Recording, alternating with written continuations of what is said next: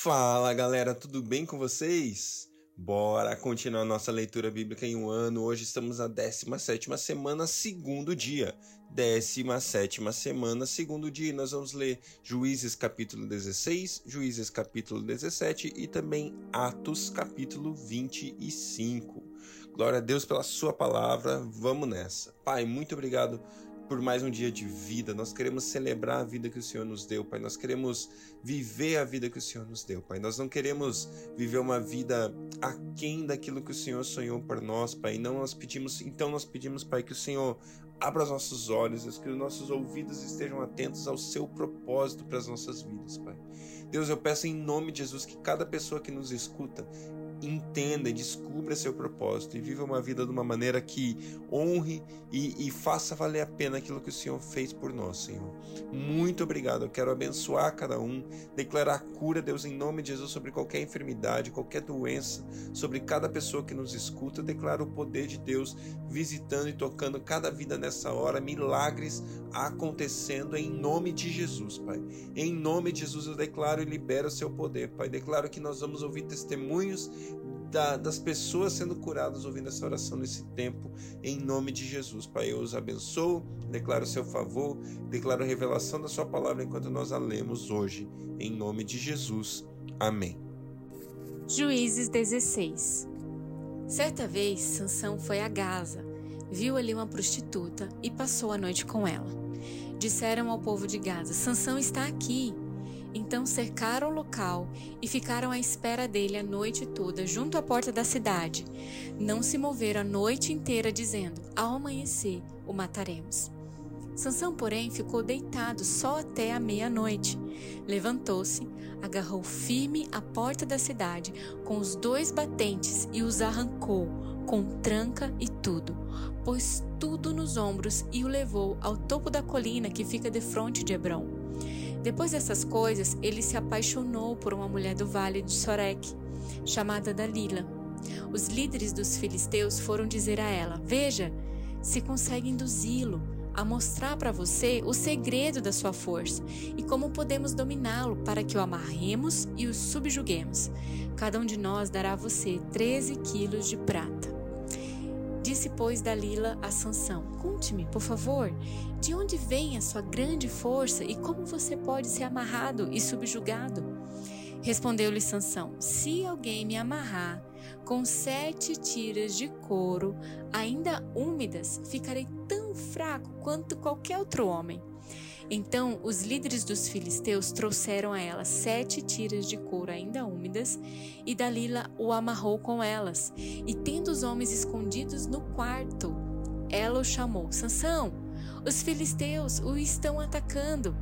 Mas ele arrebentou as tiras de couro como se fosse um fio de estopa posto perto do fogo.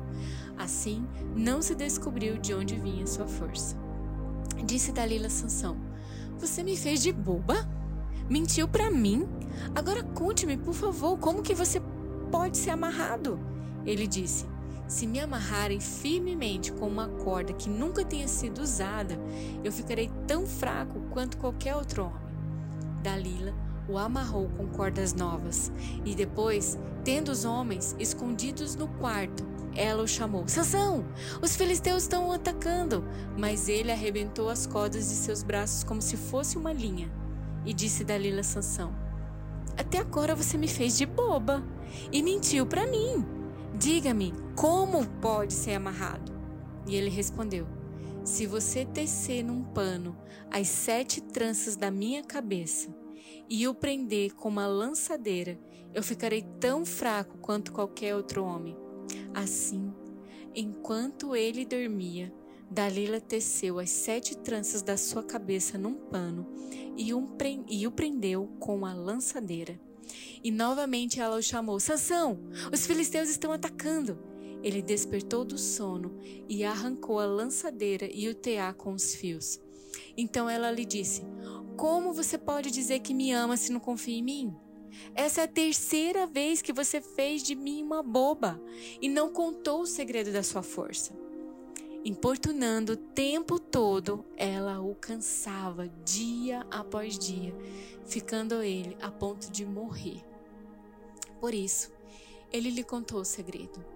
Jamais se passou navalha em minha cabeça, disse ele, pois sou nazireu e desde o ventre materno. Se fosse rapado o cabelo da minha cabeça, a minha força se afastaria de mim e eu ficaria tão fraco quanto qualquer outro homem. Quando Dalila viu que Sansão lhe tinha contado todo o segredo, enviou esta mensagem aos líderes dos filisteus: Subam. Mas, esta vez, pois ele me contou de fato todo o segredo. Os líderes dos filisteus voltaram a ela, levando a prata. Fazendo-o dormir no seu colo, ela chamou um homem para cortar as sete tranças do cabelo dele, e assim começou a subjugá-lo, e a sua força o deixou. Então ela chamou: Sansão, os filisteus o estão atacando. E ele acordou do sono e pensou: Sairei como antes e me livrarei dessa. Mas não sabia que o Senhor o tinha deixado. Os filisteus o prenderam, furaram seus olhos e o levaram para Gaza. Prenderam-no com algemas de bronze e o puseram a girar em um moinho na prisão. Mas logo o cabelo da sua cabeça começou a crescer de novo.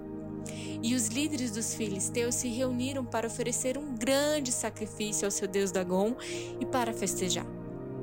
Comemorando a sua vitória, diziam: O nosso Deus entregou o nosso inimigo Sansão em nossas mãos. E quando o povo viu, louvaram aquele Deus. O nosso Deus nos entregou o nosso inimigo, o devastador da nossa terra, aquele que multiplicava os nossos mortos. E com o coração cheio de alegria gritavam: Tragam-nos Sansão para nos divertir! E mandaram trazer Sansão da prisão, e ele os divertia. Quando o puseram entre as colunas, Sansão disse ao jovem que o guiava pela mão: Ponha-me onde eu possa apalpar as colunas que sustentam o templo, para que eu me apoie nelas. Homens e mulheres lotavam o templo. Todos os líderes dos filisteus estavam presentes, e no alto da galeria havia cerca de três mil homens e mulheres vendo Sansão que os divertia. E Sansão orou ao Senhor: Ó soberano Senhor, lembre-te de mim. Ó Deus, eu te suplico, dá-me forças. Mais uma vez, e faze com que eu me vingue dos filisteus por causa dos meus dois olhos. Então Sansão forçou as duas colunas centrais sobre as quais o templo se firmava, e apoiando-se nelas, tendo a mão direita numa coluna e a esquerda na outra, disse: Que eu morra com os filisteus. E em seguida ele as empurrou com toda a força, e o templo desabou sobre os líderes e sobre todo o povo que ali estava. Assim, na sua morte, Sansão matou mais homens do que em toda a sua vida. E foram então os seus irmãos e toda a família do seu pai para buscá-lo. Trouxeram-no e o sepultaram entre Zorá e Estaol, no túmulo de Manoá, seu pai. Sansão liderou Israel durante 20 anos. Juízes 17 Havia um homem chamado Mica, dos montes de Efraim, que disse certa vez à sua mãe: os 13 quilos de prata que foram roubados de você e pelos quais eu a ouvi pronunciar uma maldição, na verdade a prata está comigo, eu a peguei. E disse-lhe sua mãe: O Senhor abençoe meu filho. E quando ele devolveu os 13 quilos de prata à mãe, ela disse: Consagro solenemente a minha prata ao Senhor, para que meu filho faça uma imagem esculpida do ídolo de metal. Eu a devolvo a você. Mas ele devolveu a prata à sua mãe, e ela separou dois quilos e quatrocentas gramas e os deu a um orives, que deles fez uma imagem e o ídolo. E estes foram postos na casa de Mica. Ora, esse homem, Mica, possuía um santuário e fez um manto sacerdotal e alguns ídolos da família e pôs um dos seus filhos como seu sacerdote. Naquela época não havia rei em Israel. Cada um fazia o que lhe parecia certo. E um jovem levita de Belém de Judá, procedente do clã de Judá, saiu daquela cidade em busca de outro lugar para morar. Em sua viagem, ele chegou à casa de Mica, nos montes de Efraim. E Mica lhe perguntou: De onde você vem? Eu sou levita de Belém de Judá, respondeu ele. Eu estou procurando um lugar para morar. Fique comigo, disse-lhe Mica. Seja meu pai e sacerdote, e eu darei a você 120 gramas de prata por ano, roupas e comida. O jovem levita concordou em ficar com Mica e tornou-se como um dos seus filhos. Mica acolheu o levita e o jovem se tornou seu sacerdote e ficou morando em sua casa. E Mica disse: Agora sei que o Senhor me tratará com bondade, pois esse levita se tornou meu sacerdote. Atos 25 O julgamento perante Festo. Três dias depois de chegar à província, Festo subiu de Cesareia para Jerusalém, onde os chefes dos sacerdotes e os judeus mais importantes compareceram diante dele.